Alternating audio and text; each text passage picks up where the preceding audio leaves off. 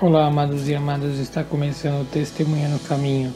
Fique ligado neste canal, onde vamos compartilhar a palavra de Deus. Ir na contramão do mundo. O que é isso? E quais as consequências? Estar no mundo, mas não ser do mundo. É assim que a igreja invade a vida do mundo e conquista espaço para Cristo.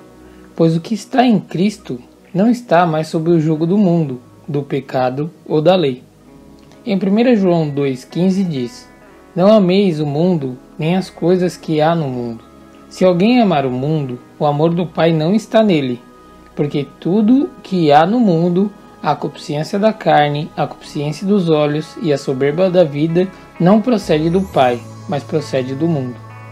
A Igreja nunca deixará que a sua missão a favor do amor de Deus e da sua misericórdia seja limitado pelo mundo. Pois onde estiver um irmão, ali está o corpo de Cristo. E onde estiver o corpo de Cristo, também ali está sempre a sua igreja. E é neste lugar que nós devemos estar. Quem pertence ao corpo de Cristo está liberto do mundo e foi chamado para fora do mundo. E isso deve tornar-se visível a todos, não apenas pela participação no culto e na ordem da igreja, mas também pela nova comunhão da vida. Se o mundo odeia o próximo, o cristão o ama e serve a ele.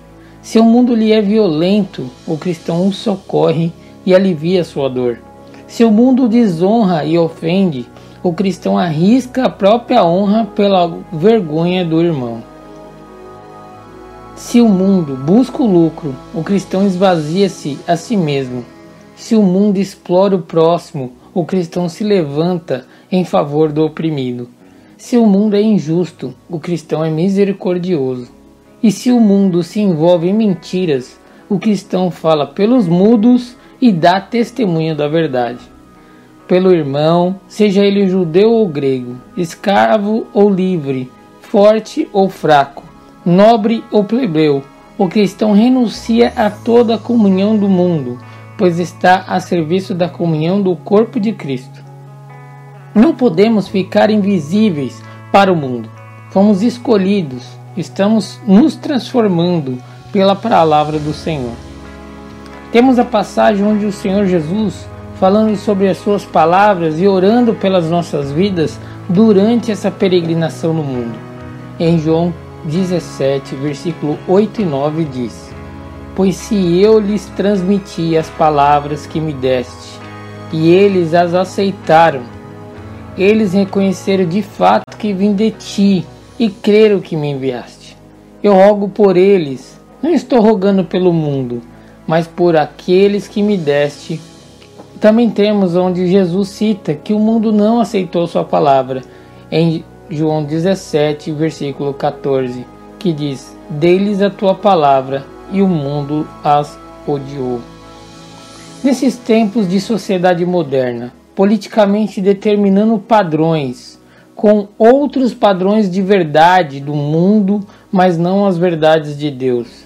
Onde culturas vão mudando rapidamente com a globalização, internet, influencers digitais, transformando as bases e comportamento das pessoas por meios da comunicação. O amor que o mundo oferece são coisas dessa terra e passageiras são valores distorcidos. Não está relacionado com o bem do próximo, com querer que todos por igual estejam bem, independente da área da vida, mas algo individual para o ego, individualismo, onde as pessoas são mais um número que podem ser compradas, manipuladas ou até mesmo se vendem, e outros, pelo ou por dinheiro, buscam poder e manipulação. Mas o amor verdadeiro vindo de Deus, através da Sua palavra, não está sob o poder do mundo, mas está sob o poder e autoridade de Jesus Cristo. E esse amor verdadeiro busca o bem do próximo e de todos.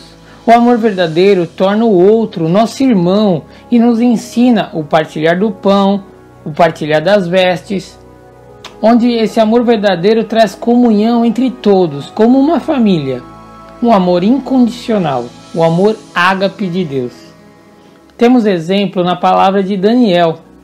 que confrontou a cultura da sua época e mostrou sendo obediente a Deus e seus mandamentos e caminho. A cultura da Babilônia não mudaram sua base.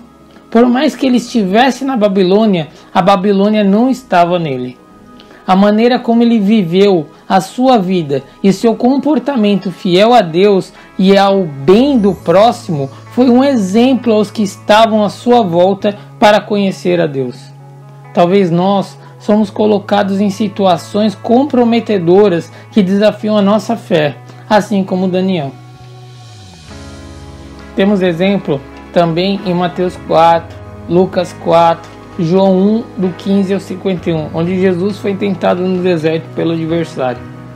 Da mesma maneira, nós, onde o mundo e o adversário nos faz propostas tentando nos saciar, ou dar poder, ou até mesmo nos submeter a algo para realizar as nossas vontades, mas na verdade estão nos afastando da base, do propósito de Deus para nossas vidas, da comunhão com Jesus. Quantas vezes recebemos essas propostas? Será que o nosso propósito é ter Jesus como Senhor das nossas vidas? Ou trocamos ele por cargos, poder, ou nos submetemos a tantas outras coisas que o mundo nos oferece? E no último exemplo, em Lucas 22, versículo 4 e 5, Judas dirigiu-se aos chefes, aos oficiais do templo, e tratou com eles como lhes poderia entregar Jesus. A proposta muito os alegrou e lhes prometeram dinheiro. Judas, que trocou o Senhor por dinheiro. Não podemos vender o lugar de Jesus em nossas vidas por salário ou por dinheiro nenhum. Independente das circunstâncias, propostas até que tentadoras, e os valores da palavra do Senhor e o Senhor da nossa vida não podem ser negociados. Não podemos trocá-lo por moeda ou salário ou cargo ou poder. Não podemos trocá-lo por um amor passageiro, um amor de engano. O amor ao próximo, o compartilhar, a comunhão, assim como os ensinamentos de Cristo, não podem ser trocados por um amor mentiroso que o mundo oferece. Essa Babilônia, cultura, globalização, estilo de vida que a sociedade diz que ser o padrão do mundo é um caminho para longe de Deus e longe de Cristo. Assim como Daniel estava na Babilônia, mas a Babilônia não estava nele, nós estamos no mundo, mas o mundo não está em nós, mas sim a palavra do Senhor e seus mandamentos. E assim como já foi dito, seguindo a palavra do Senhor, com verdadeiro arrependimento, com amor, graça, misericórdia, convidando Jesus Cristo para ser Senhor das nossas vidas, somos aperfeiçoados pelo Espírito Santo e viveremos o que está em João 15, do versículo 17 ao 19. Este é o mandamento: ame uns aos outros. E se o mundo os odeia, tenham em mente que antes odiou a mim. Se vocês pertencem ao mundo, ele os amaria como se fossem dele. Todavia, vocês não são do mundo, mas eu os escolhi, tirando-os do mundo. Por isso o mundo os odeia. Que Deus abençoe a todos, que o Espírito Santo ministre no seu coração. Siga o nosso canal e até o próximo encontro.